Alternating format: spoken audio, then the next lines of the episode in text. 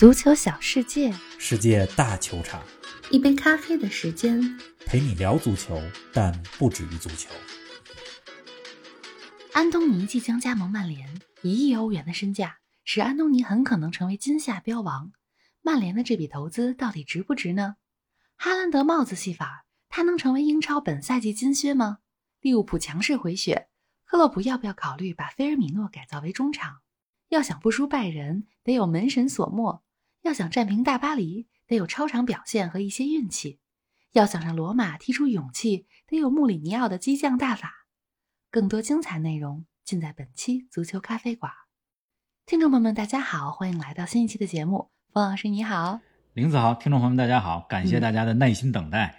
周末去爬山了，咱们这节目呢晚更新一天，没错，好多比赛我是周一回来之后看的回放，嗯，这功课得做足，再给大家说节目，那必须的，毕竟呢咱们是个负责任的主播，是的，我在外边爬山的时候啊，拿着手机刷比分，有时候看球看多了，没看比赛，看着比分就能大概猜到发生了什么，能想象到，比如看到曼城零比二落后的时候，就大概知道曼城下半场能反弹，有这对阵曼城，无论是哪个球队，二比零领先着都不安全，还早呢，结果呢果然。曼城四比二逆转了水晶宫。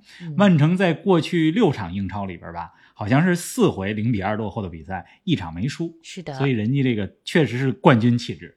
看着狼队进球了，这手机上一刷，进球队员是鲁本内维斯，我就大概猜到这肯定是禁区外边的射门。结果果然，禁区外的远射，鲁本内维斯为狼队打进的十一个英超进球里，好像有八个都是来自禁区外。但是足球比赛啊，还是有很大的不可预知性。最大魅力呢，就在于不可预测。比如我看着利物浦四比零领先伯恩茅斯，心想按照利物浦的惯例，这回得收手了，对呀，对吧？利物浦经常打到三比零、四比零就不给人家打烂了，结果呢，人家这回没收手，九比零狂胜伯恩茅斯，彻底撒气了。没错。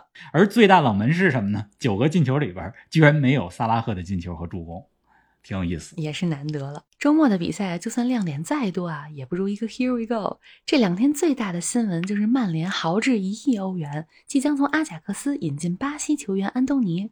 方老师，你没少看阿贾克斯的比赛啊，对安东尼的印象如何呢？安东尼加盟曼联，你看这叫安东尼的也扎堆儿。对呀，曼联呢有安东尼马夏尔、安东尼埃兰加，虽然英文的拼法不太一样，但翻译成中文都是安东尼，全来了。是的。阿森纳的加布里埃尔特别多，后卫呢有加布里埃尔，对吧？前面呢还有加布里埃尔、热苏斯，还有加布里埃尔、马丁内利，所以加布里埃尔特别多。这是阿森纳，真是不是一家人不进一家门啊！人家滕哈格和马丁内斯、安东尼本来就是一家人，只不过这一家子呢从荷兰的搬到了曼彻斯特。是。刚才你问我啊，对安东尼是什么印象？这安东尼这名球员呢，实际上是2020年才从巴西来到欧洲，来到阿贾克斯，效力阿贾克斯呢两年的时间八十二次出场二十四个进球二十二次助攻，登陆欧洲两年，而且呢是在五大联赛之外的荷甲踢了两年之后，能达到一亿欧元，这身价不常见，厉害，是的。我呢一直比较关注安东尼的表现，尤其是在欧冠当中表现，因为欧冠比荷甲更有说服力嘛，对吧二零二零二一赛季。阿贾克斯和利物浦啊，亚特兰大分在了一组。在这几场比赛当中呢，阿贾克斯的安东尼表现的都不错。嗯，然后到了上赛季，就是二零二一二二赛季，是安东尼彻底爆发的一年。在欧冠比赛当中呢，他踢了七场球，两个进球，四次助攻。其中两回合对阵多特蒙德的比赛当中，安东尼表现特别棒。阿贾克斯呢，也两回合两胜多特蒙德，这是上赛季。那他有什么技术特点呢？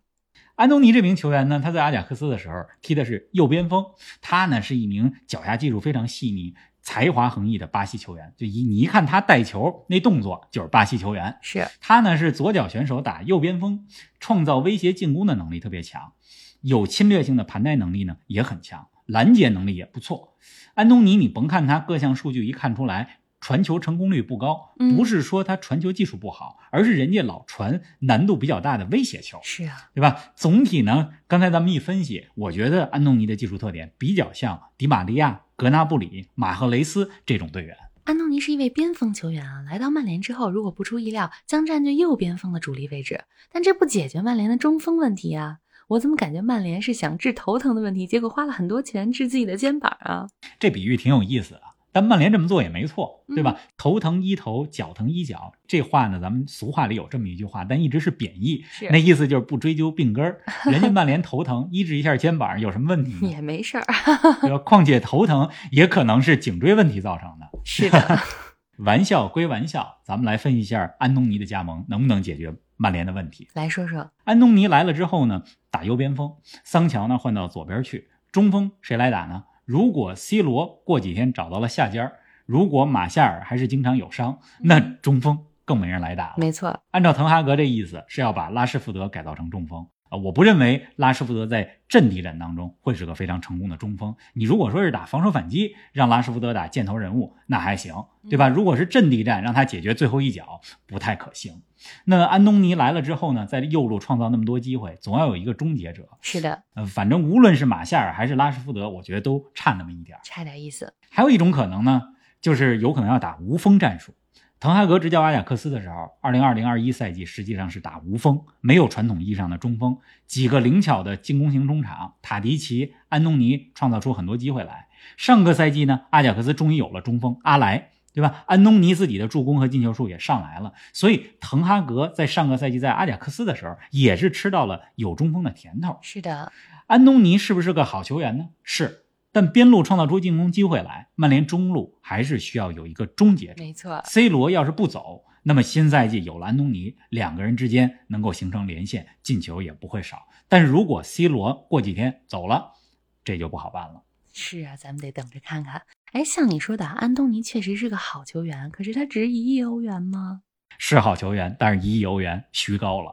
前几天咱们说过，对吧？纽卡买伊萨克，按照伊萨克那身价，三千多万欧元差不多，但是纽卡花了七千多万，这两倍多的身价买伊萨克。对呀、安东尼呢，按照转会市场对他身价评估三千多万，曼联是按照三倍身价买的，所以这么这么一看呢，价格有点严重虚高了真的。是这球员呢，顶着一亿欧元的身价，我觉得也会有包袱。心理压力大呀。但是滕哈格想要啊，毕竟是他阿贾克斯的老部下，是的，这笔引援完成之后，对吧？不仅安东尼压力大，滕哈格压力也会很大。哎，但有压力也有动力啊。哎，但是呢，这压力我觉得有点略大。嗯为什么这么说呢？滕哈格这名教练啊，擅长的是把乙级牌打成甲级牌。是，如今呢，你给了他一副超级牌，他就必须得带出超级的成绩来。嗯，同时呢，这中锋问题还没解决。实际上你是给了他四个二和一个小猫，他手里还没有大猫，是对吧？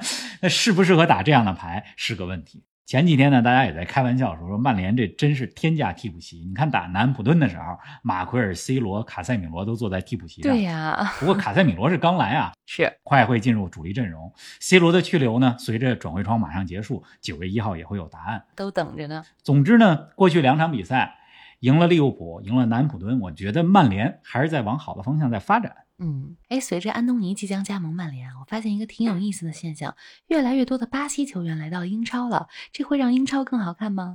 哎，玲子这个是个很好的发现，很有意思的现象。你看最近卡塞米罗加盟曼联，对吧？帕奎塔要从里昂来到西汉姆联，吉马良斯今年年初的时候也来到纽卡。是的那，随着这个安东尼从阿贾克斯来到曼联，再加上这些年来巴西很多球员加盟英超的球队，这巴西国家队一半的主力好像都来自于英超了。嗯，门将位置上的阿里松和埃德森，这都是英超豪门球队利物浦和曼城的门将。确实，说到安东尼和巴西国家队啊，安东尼为巴西国家队出场过九次，那么今年的世界杯，他也很有可能要身披巴西国家队的战袍，跟着球队呢征战卡塔尔世界杯。再多说一句啊，就是在去年二零二一年的东京奥运会上，嗯最后的决赛，安东尼呢参加了那场比赛，他在决赛当中助攻了制胜球，帮助巴西队在加时赛当中战胜了西班牙，拿到了奥运的金牌。哎，曼联花天价引进安东尼，阿贾克斯今年夏天可赚翻了啊！一系列操作之后，今年夏天阿贾克斯得进账有两亿多欧元了吧？我觉得得有，咱们数数，这马丁内斯、嗯阿莱、格拉文、贝赫这三个加起来就得有一亿吧？是啊，再加上安东尼得有两亿，别忘了还有舒尔斯、塔里亚菲科，这也都是收入，对吧？算盘打得好啊！哎，现在这阿贾克斯啊，特别像上世纪九十年代中期的时候，他们当时呢夺得欧冠之后，卖掉了几乎全部主力阵容，嗯费尼迪、乔治、卡努、戴维斯、雷奇格、奥维马斯、克鲁伊维特等等。但是当时九十年代中期没有卖那么多钱，但现在不一样了，人家手握着这两亿欧元，能干很多事儿。你看阿贾克斯今年夏天也实际上也买人了。对吧？所以我觉得，甭看出去这么多人，新赛季欧冠小组赛，阿贾克斯还是有机会从小组当中出现的。您正在收听的是足球咖啡馆，一杯咖啡的时间陪你聊足球，但不止于足球。欢迎您在各大音频平台关注我们的节目，同时欢迎关注冯老师的足球评论公众号“冯球必侃”，让我们一起聊球、砍球、追球。说完了曼联和安东尼，再来关注一下其他话题。上期节目里，你说上周末的五大联赛当中最关注的就是罗马和尤文图斯的比赛了。这场比赛最终打成了一比一。罗马按照这场比赛里表现出的水平，赛季末能进前四吗？罗马呢，已经四年没进欧冠了，二十一世纪以来没这么长时间阔别过欧冠过。是的，这赛季呢，大家期待就是罗马能进前四，下赛季重新回到欧冠。对尤文图斯这场球呢，是他们这赛季的第一次大考，最终呢一比一打平。你说呢？按这水平能不能进前四？得看是说上半场水平还是下半场水平。按照上半场那水平，肯定没戏，嗯因为上半场完全被尤文打爆，而且呢是一支中前场有着多名球员伤病缺席的尤文。如果不是运气好，罗马上半场就不是零比一落后那问题了，对吧？下半场呢？但是下半场呢，罗马判若两队，迪巴拉助攻，亚布拉罕扳平。按照下半场那水平，肯定是前四的水平。区别还挺大的。人家穆里尼奥中场休息的时候、嗯说，为球员们的表现感到耻辱，这是目视激将法，是这下半场真管用啊。呃，同时呢，穆里尼奥的战术调整其实也起到了作用。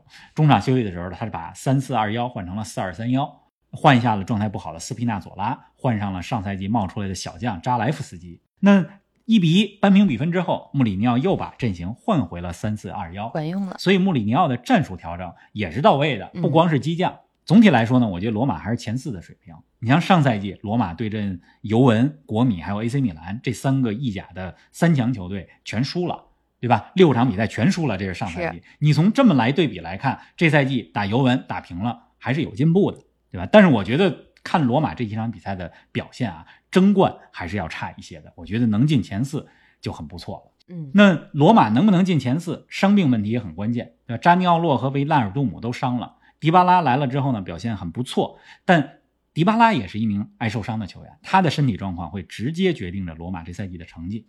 不过罗马有个好消息，贝洛蒂来了，意大利的国家队的中锋来到罗马。哎，咱们再把话题啊回到英超，哈兰德帽子戏法，四轮比赛六个进球，领跑了射手榜。方老师，赛季末的时候，英超金靴会是哈兰德吗？嗯，很有可能会是哈兰德。你看看曼城中场有多少人能给哈兰德喂球吧？是啊，啊，前几周我看有人说哈兰德在某场比赛当中触球只有八次，触球次数怎么那么少？嗯，上赛季呢，媒体也嘲讽卢卡库触球次数特别少。是的，但是我觉得啊，不该用触球次数来评价哈兰德、卢卡库这样的中锋。嗯对水晶宫的比赛里，哈兰德全场触球十六次，传球呢也只有个位数，但是他进了三个球，就是啊上演了帽子戏法，是的，这就够了，对吧？他就待在禁区里就可以，在反击当中呢，伸手要球，单挑后卫就可以，没错，对吧？哈兰德的第三个进球就是京多安给他传球，哈兰德要球，京多安给传过去了，哈兰德碾压水晶宫的后卫，打哎进了第三个球。曼城呢，四比二逆转了水晶宫，再次体现出了冠军的心态和实力。这两球落后啊，对曼城来讲不叫事儿。没错，不过我觉得曼城这防守也得小心了，因为这场比赛当中他们的两个失球都是定位球的丢球，一回是任意球，一回是角球。如果要说哈兰德是碾压式的前锋，那利物浦的菲尔米诺就是助攻型的前锋。红军九比零血洗伯恩茅斯的比赛中，菲尔米诺三次助攻，两个进球。方老师，利物浦不是缺中场吗？克洛普是不是可以把菲尔米诺改造成中场啊？完全可以啊，菲尔米诺的技术特点完全可以打进攻型的中场。嗯蒂亚哥不在的情况下，我觉得倒是可以试一试，让菲尔米诺打中场。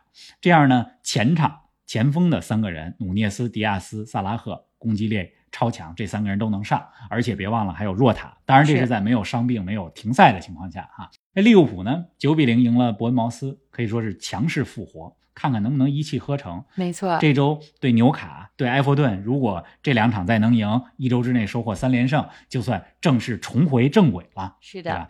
另外呢，恭喜菲尔米诺，他也打进了利物浦生涯的第一百个进球，迎来了重要的里程碑。嗯，真的是优秀。哎，迎来里程碑的可不止他呀，还有哈里凯恩。热刺客场二比零战胜诺丁汉森林的比赛中，英格兰队长梅开二度，自己的英超总进球数来到了一百八十七个，和安迪科尔并列英超总射手榜第三。凯恩的下一个目标就是鲁尼啊。嗯，现在英超射手榜总射手榜第一是阿兰希勒，二百六十个进球，鲁尼是第二，二百零八个。嗯凯恩再进二十二个就可以超越鲁尼，看看这赛季能不能完成超越吧，还是下赛季咱们看一看。热刺赢诺丁汉森林这场球啊，值得一说就是凯恩打进的第二个球，你看丽莎利松外脚背助攻多漂亮啊！对，我就特别喜欢这种外脚背的助攻。另外呢，凯恩在这场比赛当中啊，还射丢了一个点球。嗯他之前从二零一八一九赛季到这场比赛，连续十四个点球都命中了，在英超当中。那第十五个呢，被诺丁汉森林的门将亨德森给扑出去了。这迪恩·亨德森这赛季扑出俩点球了吧？是啊，之前对西汉姆联扑出了赖斯的点球，这场又扑出了凯恩的点球。嗯，亨德森按这状态啊，我觉得有可能能去世界杯。我一直在想，这个拉姆斯戴尔、波普、皮克福德、亨德森，谁会是英格兰卡塔尔世界杯上的主力门将？谁呢？这四个人里边哈，我是比较倾向于拉姆斯戴尔的。啊，反正这亨德森也挺有意思的，你看他在比赛当中只要有阳光，对吧？就老爱戴个帽子，也挺有特。点，是的。哎，这轮英超当中，强队基本都赢球了。阿森纳四连胜，切尔西在少打一人的情况下战胜了莱斯特城，也把狐狸城送向了榜尾。莱斯特城有降级的危险吗？莱斯特城啊，确实状态不好嗯，但我觉得他们降不了级。怎么说？我反而比较担心的是埃弗顿和阿斯顿维拉，啊，就是兰帕德和杰拉德双德分别执教的球队。埃弗顿开局四场没赢，两平两负。我看了一下他们赛程，这周中呢客场打利兹联，周末是跟利物浦的莫西塞德德比。嗯如果两场都输球，兰帕德这压力呢就太大了。确实。哎，那杰拉德那边呢？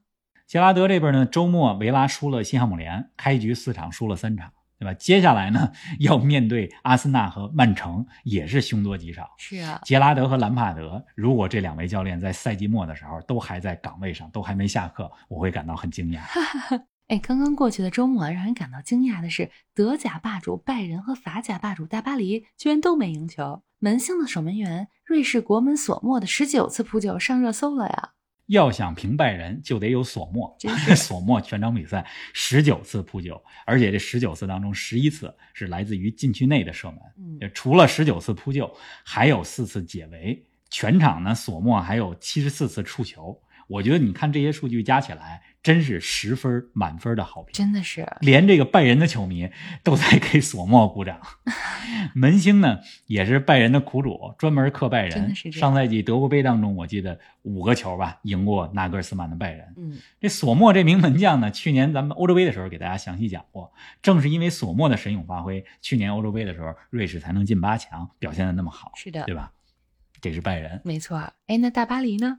大巴黎呢，这周末一比一战平了摩纳哥。摩纳哥呢发挥真是不错，反击打得相当坚决。你看摩纳哥的守门员诺贝尔也是也得有个表现不错的门将啊。摩纳哥守门员诺贝尔用胸膛挡出了姆巴佩像炮弹一样的射门，再加上呢运气不错，大巴黎有三回射门吧打中了门柱，最终是一比一。反正呢，希望德甲、法甲当中有更多这样的比赛，这样会更有意思。是的。这周五大联赛当中的英超、意甲、法甲都是一周双赛，比赛比较多啊。这么多比赛里，你最关注的是哪个呢？我呀，我最关注的还是转会市场。欧洲时间的九月一号晚上，转会市场终于要关闭了。对，折腾了一夏天，将近三个月的时间，各队这名单呢，这周终于能确定下来。名单没下来之前，咱们都没法好好分析一下各队的实力。这周之后呢，就没有转会的事儿了，咱们就能轻轻松松的看球、评球了。确实是。咱们等着转会市场的关闭，然后好好看球。祝大家一周愉快，周四早上不见不散。不见不散。